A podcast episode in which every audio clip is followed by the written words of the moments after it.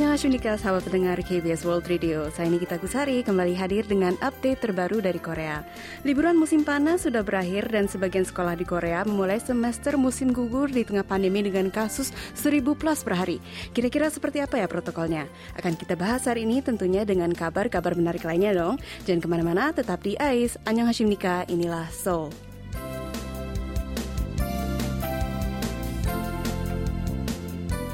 Pendengar, bagaimana perayaan 17 Agustusan kalian kemarin?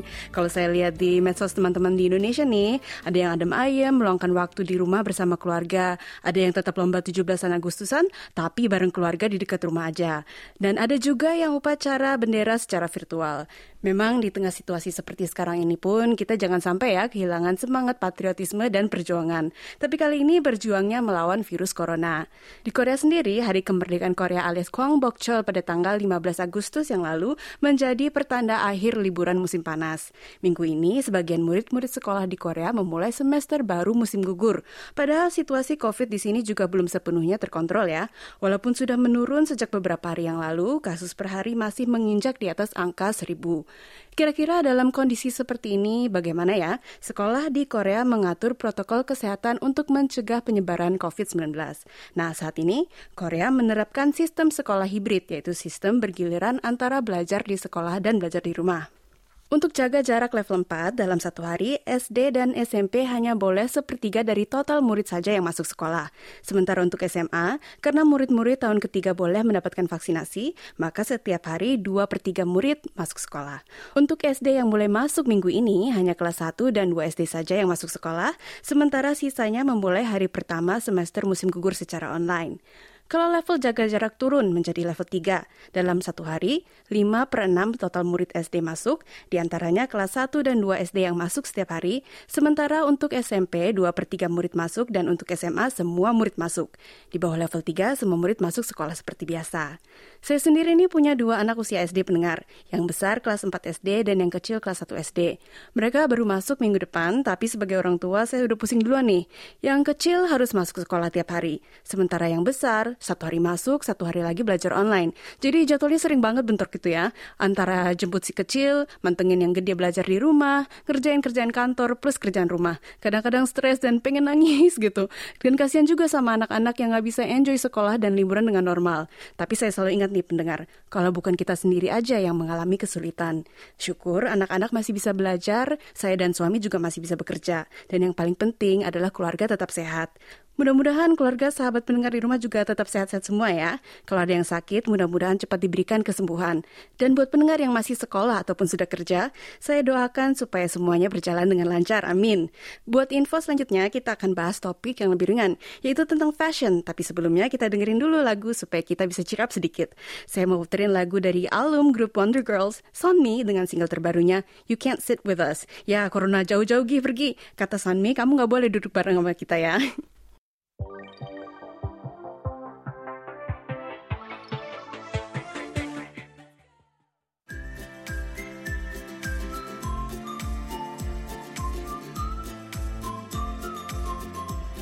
Pendengar, untung aja tahun ini saya nggak jadi beli baju renang nih. Gara-gara COVID, kolam renang dan taman rekreasi air seperti waterpark ditutup. Dan sejak hampir dua minggu lalu, tempat berenang di pantai pun juga ditutup. Sayang kan kalau beli baju renang, eh malah nggak kepake. Emang sih bisa disimpan buat tahun depan, tapi kalau saya pribadi sih berharap tahun depan supaya saya bisa ngurusin berat badan dan beli baju renang yang lebih keren lagi. Ya kan? Tapi etap ini, kalau misalkan kalian punya badan yang oke dan juga pede, kalian bisa loh ubah baju renang kalian jadi baju baju sehari-hari. Kolam renang tutup, no problem. Pakai aja buat piknik atau jalan-jalan ke tempat lainnya. Kayak para gadis fashionista dan influencer di Korea belakangan ini. Tiffany Young dari Girls' Generation contohnya. Dia baru-baru ini upload foto di Instagram lagi pakai baju renang bermerek sambil piknik di taman. Katanya emang baju itu harus disesuaikan dengan situasinya, tapi belakangan ini kita harus kreatif. COVID membuat pakaian santai seperti sweatshirt, sweatpants, leggings menjadi populer sebagai pakaian sehari-hari. Kali ini swimsuit alias baju renang pun nggak mau ketinggalan. Fashion influencer jebolan Miss Korea, Lee Hyorim, juga pakai atasan swimsuit yang dipadukan dengan celana jeans. Influencer stylish Cina juga sama, mengenakan atasan swimsuit dengan wrap skirt mirip gaya para turis di Bali gitu deh. Pakaian baju renang buat fashion sehari-hari. Kalau dipikir-pikir, kenapa enggak ya? Baju renang kan adem gitu ya, terus sering juga dilengkapi dengan bahan yang anti sinar UVA dan UVB. Pas banget buat musim panas. Dan ini juga bukan pertama kalinya baju renang digunakan selain untuk renang. Kalau kalian suka nontonin acara musik seperti musik band dan lain-lain, idol seperti Sonmi dan Hwasa juga pernah menggunakan baju renang sebagai bagian dari kostum panggung mereka. Dan yang namanya fashion pasti akan terus berputar. Di tahun 80-an dulu, baju buat senam aerobik juga populer kan sebagai pakaian sehari-hari. Saya ingat banget ya, waktu masih awal-awal tinggal di Korea, saya sempat pikir, wah, orang Korea tuh berani banget ya pakai celana yang super pendek, tapi atasannya selalu ketutup. Tapi belakangan ini, sejak masyarakat Korea mulai memeluk identitas diri dan individualisme, fashion di Korea juga semakin bervariasi. Dan untuk setiap tren baru, pasti juga ada yang suka, ada juga yang kritik, termasuk tren baju renang yang menjadi street fashion ini. Namanya baju renang kan, pasti sangat seksi dan terbuka. Jadi banyak yang memuji, tapi juga banyak yang merasa risih dan mengkritik. Kalau saya sih prinsipnya you do you. Pakai baju yang buat kalian merasa pede dan nyaman aja. Mau nunjukin banyak kulit atau nggak nunjukin kulit, dua-duanya bisa kok jadi fashionable. Yang penting pakainya pede ya nggak pendengar.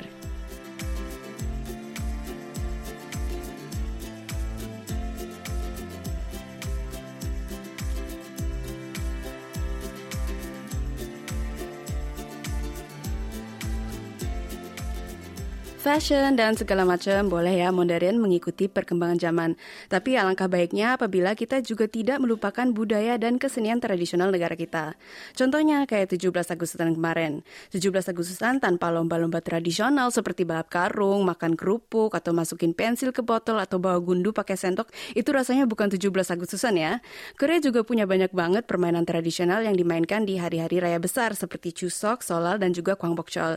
Tapi sayangnya seiring dengan modernisasi ditambah lagi dengan pandemi COVID belakangan ini, banyak anak-anak kecil zaman sekarang yang kurang kenal dengan permainan tradisional Korea.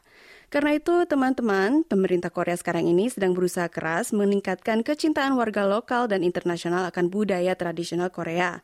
Seperti yang sudah sering dibahas di ICE ya, di tahun ini target pemerintah Korea adalah menjadikan budaya tradisional Korea seperti pakaian hanbok dan musik kugak sebagai Hallyu fase selanjutnya. Mempopulerkan permainan tradisional Korea juga menjadi bagian dari upaya pemerintah Korea. Caranya dengan membuka fasilitas bermain baru yang dilengkapi dengan permainan tradisional Korea. Salah satunya baru dibuka di Museum Anak-anak di Kota Goyang, Provinsi Gyeonggi. Di museum ini disediakan aula khusus di mana anak-anak bisa bermain permainan tradisional Korea. Ada konggi yang mirip dengan permainan bola bekel, pengi chiki atau permainan gasing, dan masih banyak lagi.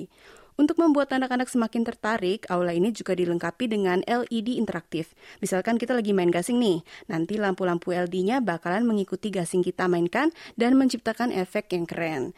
Bukan hanya di musim aja, tapi proyek-proyek memperkenalkan permainan tradisional juga dikerjakan di taman-taman bermain sekolah dan perumahan, seperti di jalan yang dicat dengan bentuk permainan lantai seperti Pacanuri atau Sabang Ciki, mirip-mirip permainan engklek di Indonesia. Dengan proyek-proyek seperti ini, pemerintah Korea berharap anak-anak bisa belajar tentang budaya Korea sambil having fun juga. Dan tentunya para orang tua juga bisa nostalgia dengan permainan semasa kecil. Oh ya, ngomong-ngomong, tamu K-pop eksklusif KBS WRI bulan ini, Weekly juga kita ajak loh main permainan tradisional Korea. Buat kalian yang penasaran, jangan lupa ya, tungguin videonya di channel YouTube KBS World Indonesian. Kalau pendengar sendiri bagaimana nih? Ada nggak permainan di masa kecil yang kalian harap bisa comeback lagi sekarang? Kalau saya semasa kecil kecil demen banget main lompat karet pendengar. Saya ingat banget waktu kecil saya beli satu kantong karet gelang terus bikin sendiri tali karetnya sampai panjang banget. Pengen jadi anak-anak lagi deh ya. Tapi daripada berangan-angan yang gak mungkin, mending saya puterin lagu lagi ya. Lagu kali ini dari tamu eksklusif kita bulan ini, yaitu dari Weekly dengan lagu Holiday Party.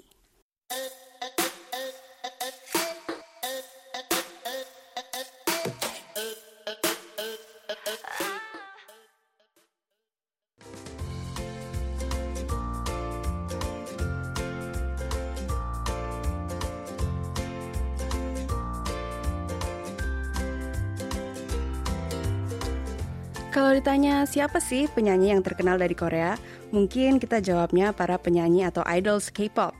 Padahal di luar K-pop ada juga loh penyanyi Korea yang terkenal sampai mendunia. Salah satunya adalah penyanyi bariton asal Korea satu ini, yaitu Kim Gi-hun. Kim Gi-hun berhasil menarik perhatian para pecinta opera dunia dan memenangkan penghargaan bergengsi BBC Cardiff Singer of the World 2021. BBC Cardiff ini adalah kompetisi penyanyi opera terkenal yang hanya diadakan dua tahun sekali. Kim Gi-hun jadi penyanyi Korea pertama yang memenangkan penghargaan ini. Kim Gi-hun yang sekarang berusia 29 tahun mulai terjun ke dunia opera satu dekade yang lalu saat dia masih berusia 18 tahun. Belum lama memulai karir di dunia opera, nama Kim Gi-hun langsung melejit. Di tahun 2016, Gi-hun menjadi juara dua kompetisi musik International Soul. Dan di tahun 2019, dia memenangkan dua kompetisi sekaligus, yaitu kompetisi International Tchaikovsky dan kompetisi opera dunia alias Operalia. Dalam kompetisi BBC Cardiff ini, suara Kim Gi-hun yang lembut berhasil memenangkan hadiah utama sebesar 20 ribu pound sterling atau kalau dirupiahkan sekitar 400 juta rupiah. Banyak banget ya pendengar. Nah, walaupun punya prestasi yang gemilang saat diwawancara oleh pers kemarin, Kim Gi-hun sangat rendah hati. Dia bilang walau para penonton menyukai pertunjukannya, dia selalu merasa kalau dia tuh bisa bernyanyi dengan lebih baik lagi dan memikirkan ulang bagian-bagian yang bisa diperbaiki. Katanya artis yang cepat puas akan penampilan penampilannya tidak akan bisa maju. Perfeksionis sekali ya Kim Yoon ini. Pantas saja lah ya jadi pemenang kompetisi opera yang bergengsi sekelas BBC Cardiff ini. Selamat ya buat Kim Yoon, mudah-mudahan namanya semakin dikenal baik di Korea dan juga di dunia.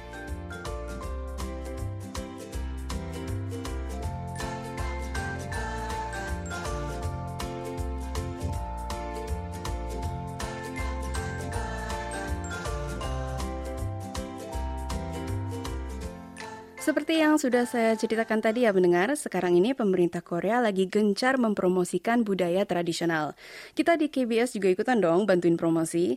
Makanya beda dengan biasanya untuk kabar entertainment hari ini, saya nggak bawain berita seleb tapi saya ada info dari panggung musikal.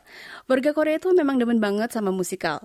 Mulai dari pertunjukan terkenal Broadway sampai animasi anak-anak, semuanya ada versi musikalnya di Korea. Tapi jarang banget nih ada yang bikin musikal gabungan antara musik tradisional gugak dengan musik modern alias musik fusion. Lewat band seperti Inalchi dan Chudae Chajisti yang kemarin sempat mampir ke studio KBS nih, musik gugak fusion mulai menarik perhatian para generasi MZ Korea. Dunia musikal pun tentunya nggak mau ketinggalan. Baru-baru ini, panggung Korea diramaikan oleh beberapa produksi musikal baru bergenre gugak fusion. Bukan hanya musiknya saja yang fusion, tapi mulai dari dekor, tarian, hingga kostumnya pun dipenuhi dengan sentuhan perpaduan antara hanbok dan fashion modern. Yang lagi terkenal banget sekarang ini adalah musikal berjudul Pan, yang menceritakan tentang seorang pemuda yang bekerja sebagai pembaca novel keliling atau yang disebut Jonggisu. Zaman dulu nggak semua orang bisa baca buku kan, jadi pekerjaan Jonggisu ini pekerjaan yang lumayan umum di zaman Joseon. Dan musikal ini menceritakan tentang perjalanan hidupnya menjadi pembaca terhebat di dinasti Joseon.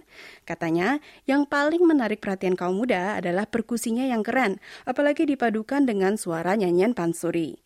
Selain Pan, ada juga produksi lainnya yaitu Swag Era, Shout Out Joseon, yang menjadi pelopor populernya musik gugak bersamaan dengan Ilnachi. Bulan depan rencananya bakalan ada juga musikal baru, The Three Musketeers of Joseon, yang menceritakan tentang tiga sekawan di tengah gerakan Hong Hyung-ne melawan penjajahan Manchuria di tahun 1811. Kayaknya menarik juga ya pendengar, selain mendengarkan musik fusion gugak yang lagi populer belakangan ini, lewat musikal seperti ini kita juga bisa belajar tentang sejarah Korea Korea dan mengenal Korea lebih jauh. Jadi nggak ngebosin gitu ya. Baik mata dan telinga kita dimanja dengan musik dan pertunjukan yang unik dan refreshing. Nggak tahu kenapa nih pendengar. Kalau saya ngebayangin perpaduan antara musik tradisional dan musik modern, saya selalu teringat sama video musiknya BTS yang Black Swan. Soalnya Koreanya juga gabungin unsur-unsur klasik itu kan. Kalau begitu buat lagu terakhir hari ini saya puterin aja deh lagunya dari BTS dengan Black Swan.